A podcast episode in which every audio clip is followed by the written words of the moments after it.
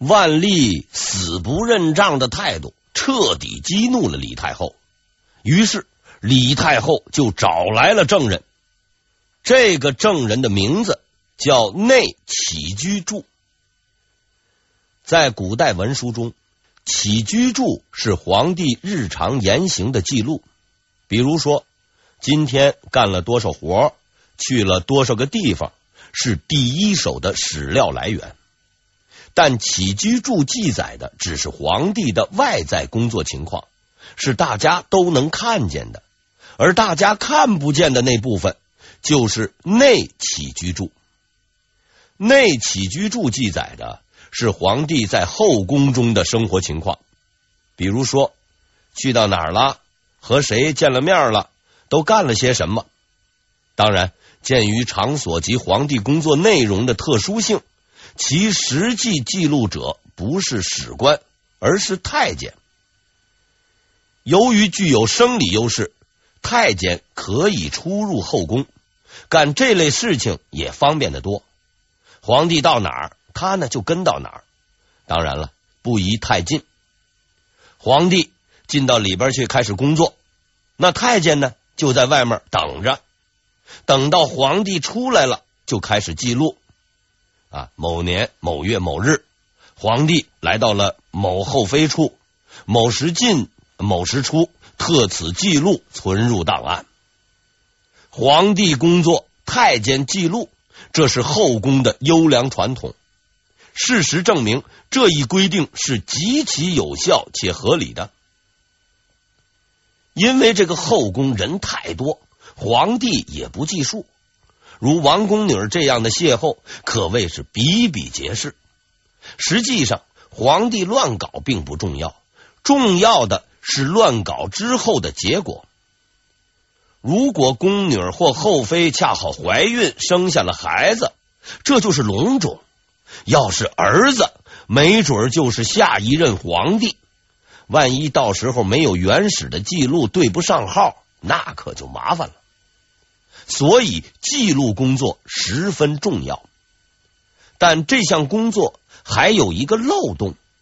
因为这事情发生的时候，只有皇帝、太监、后妃啊，或者是宫女三个人在场。事后一旦有了孩子，后妃自然一口咬定是皇帝干的，而皇帝一般都不记得是不是自己干的。最终的确定证据就是太监的记录。但是问题在于，太监也是人，也可能被人收买。如果后妃玩花样，或者是皇帝不认账，单凭太监做记录没有公信力。所以宫中规定，皇帝工作完毕要送给当事人一件物品，而这件物品就是证据。李太后拿出了内起居注，翻到了那一页，交给了万历，一切就此真相大白。万历只能低头认账。万历十年（一五八二年），上车补票的程序完成，王宫女的地位终于得到了确认。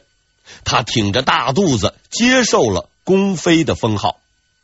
两个月后，她不负众望，生下了一个儿子，是为万历长子，取名朱常洛。消息传来，举国欢腾，老太太高兴，大臣们也高兴。唯一不高兴的就是万历，因为万历对这位宫妃并没有太多感情，对这个意外出生的儿子自然也谈不上喜欢。更何况此时他已经有了德妃，德妃就是后世俗称的郑贵妃，北京大兴人。万历初年进宫，颇得皇帝喜爱。在后来的许多记载中，这位郑贵妃被描述成一个相貌妖艳、阴狠毒辣的女人。但是在我看来，相貌妖艳还有可能，阴狠毒辣实在是谈不上。在此后几十年的后宫斗争中，此人手段之拙劣，脑筋之愚蠢，反应之迟钝。实在是令人发指。综合史料分析，其智商水平也就能到菜市场骂个街而已。可是万历偏偏就喜欢这个女人，经常前去留宿。郑妃的肚子也相当争气。万历十一年（一五八三年）生了个女儿，虽然不能接班，但是万历很高兴，竟然破格提拔，把她升为了贵妃。这是一个不祥的先兆，因为在后宫中，贵妃的地位要高于其他妃嫔，包括生了儿子的宫妃。而这位郑贵妃的个人素养也实在是很成问题。当上了后妃领导后，除了皇后，谁都瞧不上，特别是宫妃，经常被她称作老太婆。她横行宫中，专横跋扈，十分好斗。难能可贵的是，郑贵妃不但特别能战斗，还特别能生。万历十四年（一五八六年），她终于生下了儿子，取名朱常洵。这位朱常洵就是后来的福王。按郑贵妃的想法，有万历当靠山，这孩子出生后就是当皇帝的。但是他做梦也想不到，几十年后自己这个宝贝儿子会死在屠刀之下。挥刀的人叫李自成，但在当时，这个孩子的出生确实让万历欣喜异常。他本来就不喜欢长子朱常洛，打算换人。现在替补来了，怎么能不高兴呢？然而他很快就将发现。皇帝说话，嘿嘿，不一定算数。吸取了以往一百多年里自己的祖辈与言官大臣斗争的丰富经验，万历没敢过早暴露目标，绝口不提换人的事儿，只是静静的等待时机成熟，再把生米煮成熟饭。可是还没等米下锅呢，人家就打上门来了，而且。还不是言官。万历十四年（一五八六年）三月，内阁首辅申时行上奏，望陛下早立太子，以定国家之大计，固千秋之基业。老狐狸就是老狐狸。自从郑贵妃生下朱常洵，申时行就意识到了隐藏的危险。他知道自己的这个学生究竟想干什么。凭借多年的政治经验，他也很清楚，如果这么干了，迎面而来的必定是史无前例的惊涛骇浪，从此朝廷将永无宁日。于是他立即上书，希望万历早立长子。言下之意就是，我知道你想干嘛，但这事儿。不能干，你呀，趁早断了这个念头，早点洗洗睡吧。其实申时行的本意倒不是要干涉皇帝的私生活，立谁都好，又不是我儿子，与我何干呢？之所以提早打预防针，实在是出于好心，告诉你这事儿干不成，早点收手，免得到时候受苦。可是他的好学生似乎是打定了主意，一定要吃苦。收到奏书，只回复了一句话：“长子年纪还小，再等个几年吧。”学生如此不开窍，申时行只得叹息一声，扬长而去。这一回，申老师错了，他低估了对方的智商。事实上，万历十分清楚这封奏书的隐含意义，只是在他看来，皇帝毕竟是皇帝，大臣毕竟是大臣，只要我能坚持到底，就是胜利。此即所谓明知山有虎，偏向虎山行。话虽如此，万历倒也不打无把握之仗，在正式亮出匕首之前，他决定。玩一个花招。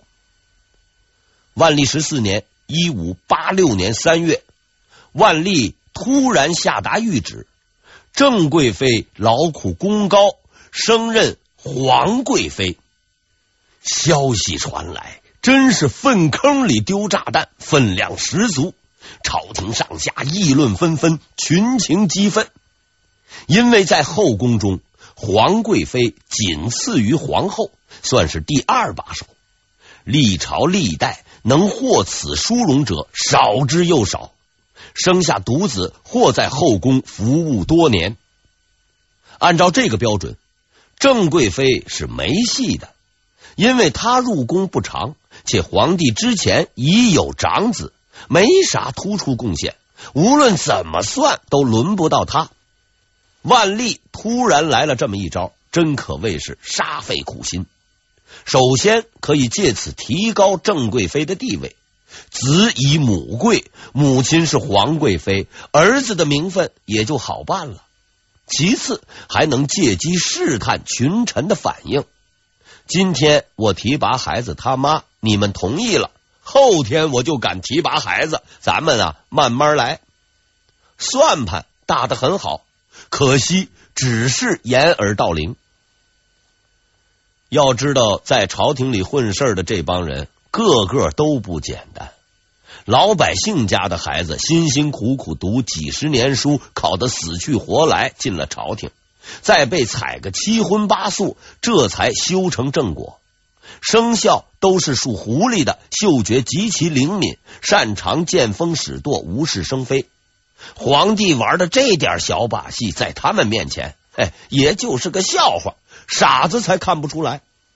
更为难得的是，明朝的大臣们不但看得出来，还豁得出去。第一个出头的是户部给事中江英林。相对而言，这位仁兄还算文明，不说粗话，也不骂人，摆事实，讲道理。皇帝陛下，听说您要封郑贵妃为皇贵妃。我认为这是不妥的。宫妃先生皇长子，正妃生皇三子，这中间还有一个夭折了。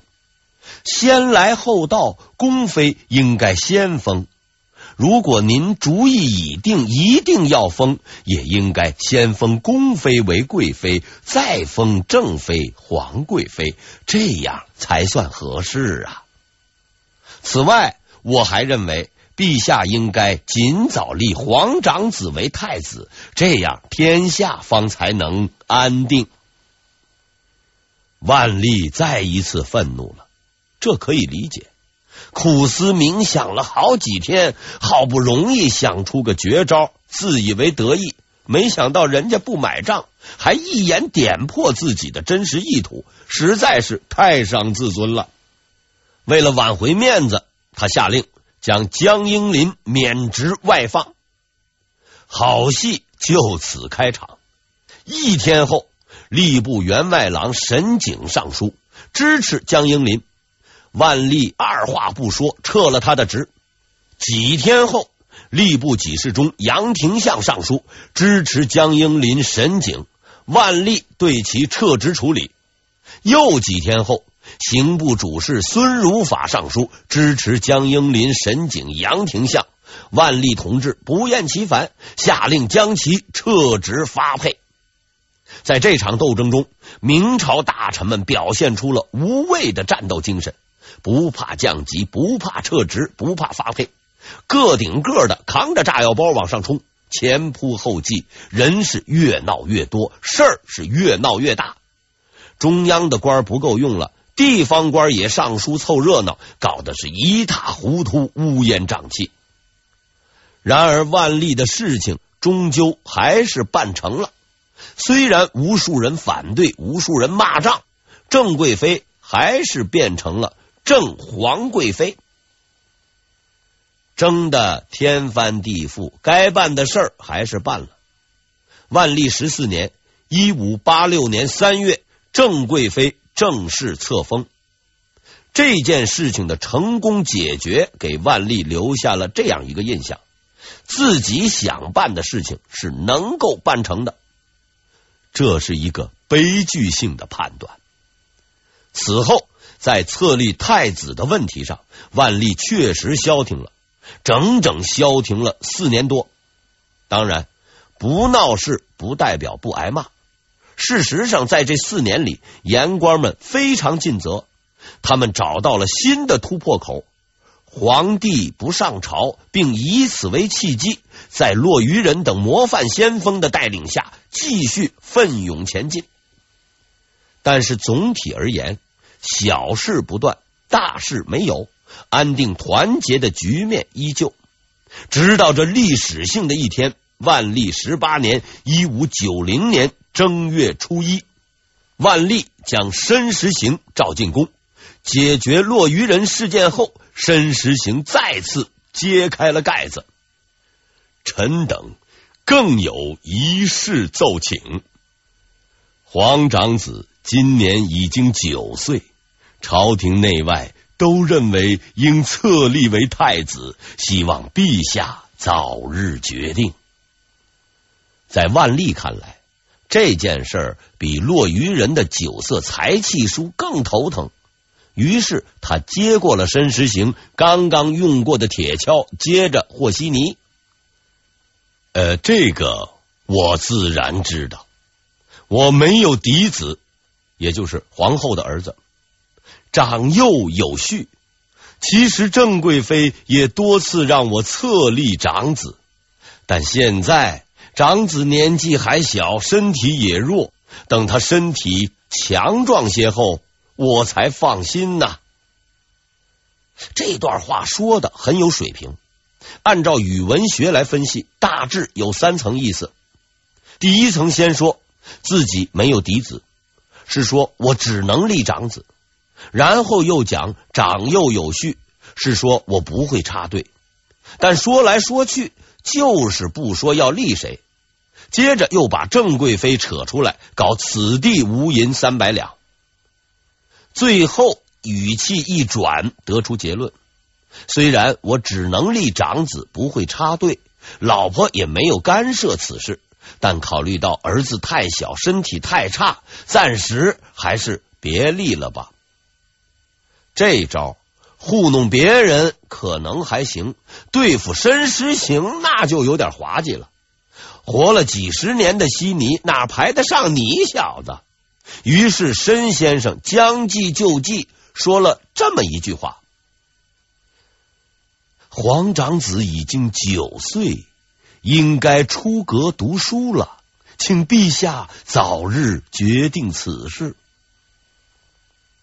这似乎是一件完全不相干的事情，但事实绝非如此，因为在明代，皇子出阁读书就等于承认其为太子。申时行的用意非常明显，既然你不愿意封他为太子，那让他出去读书总可以吧？形式不重要，内容才是关键。万历倒也不笨，他也不说不读书，只是强调人如果天资聪明，不读书也行。申时行马上反驳。说，即使人再聪明，如果没有人教导，也是不能成才的。就这样，两位仁兄从继承人问题到教育问题，你来我往，互不相让，闹到最后，万历烦了。啊，我都知道了，先生，你回去吧。话说到这个份上，那也只好回去了。申时行离开了宫殿，向自己家走去。然而，当他刚刚踏出宫门的时候，却听到身后急促的脚步声。申时行转身看见了一个太监，他带来了皇帝的諭令：“先不要走，皇上已叫皇长子来了，先生您见一见吧。”十几年后。当申时行在家撰写回忆录的时候，曾无数次提及这个不可思议的场景，以及此后那奇特的一幕。终其一生，他也未能猜透万历的企图。申时行不敢怠慢，即刻回到了宫中。在那里，他看见了万历和他的两个儿子，皇长子朱常洛以及黄三子朱长洵。给他留下最深刻印象的，并非是这两个皇子，而是此时万历的表情，没有愤怒，没有狡黠，只有安详与平和。他指着黄长子对申时行说：“黄长子已经长大了，只是身体还有些弱。”然后他又指着黄三子说道。黄三子已经五岁了，接下来的是一片沉默。万历平静的看着申时行，一言不发。此时的他不是一个酒色财气的昏庸之辈，不是一个暴跳如雷的使气之徒，他是一个父亲，一个看着子女不断成长，无比欣慰的父亲。申时行知道机会来了，于是他打破了沉默。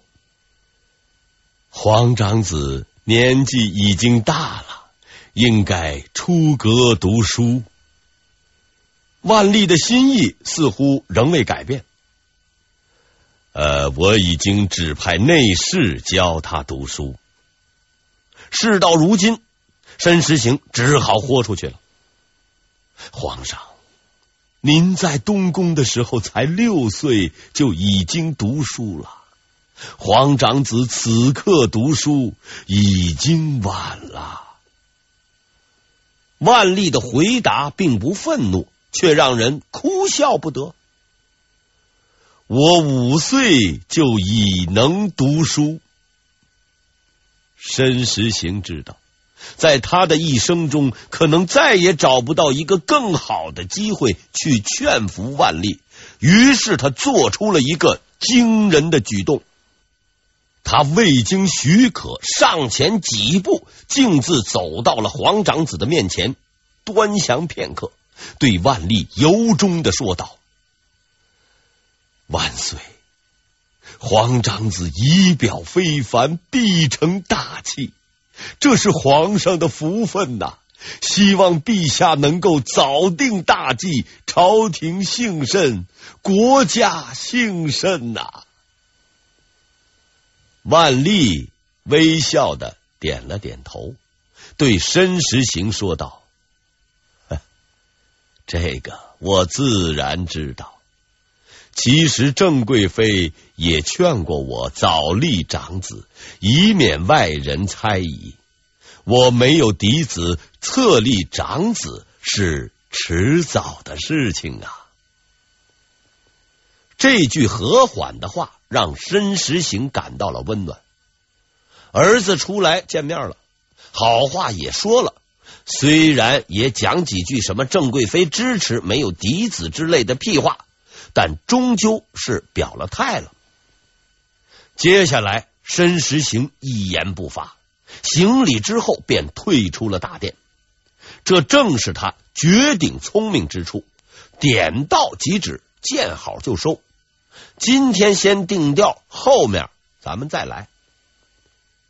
但是他无论如何也想不到，这次和谐的对话不但史无前例，而且后无来者。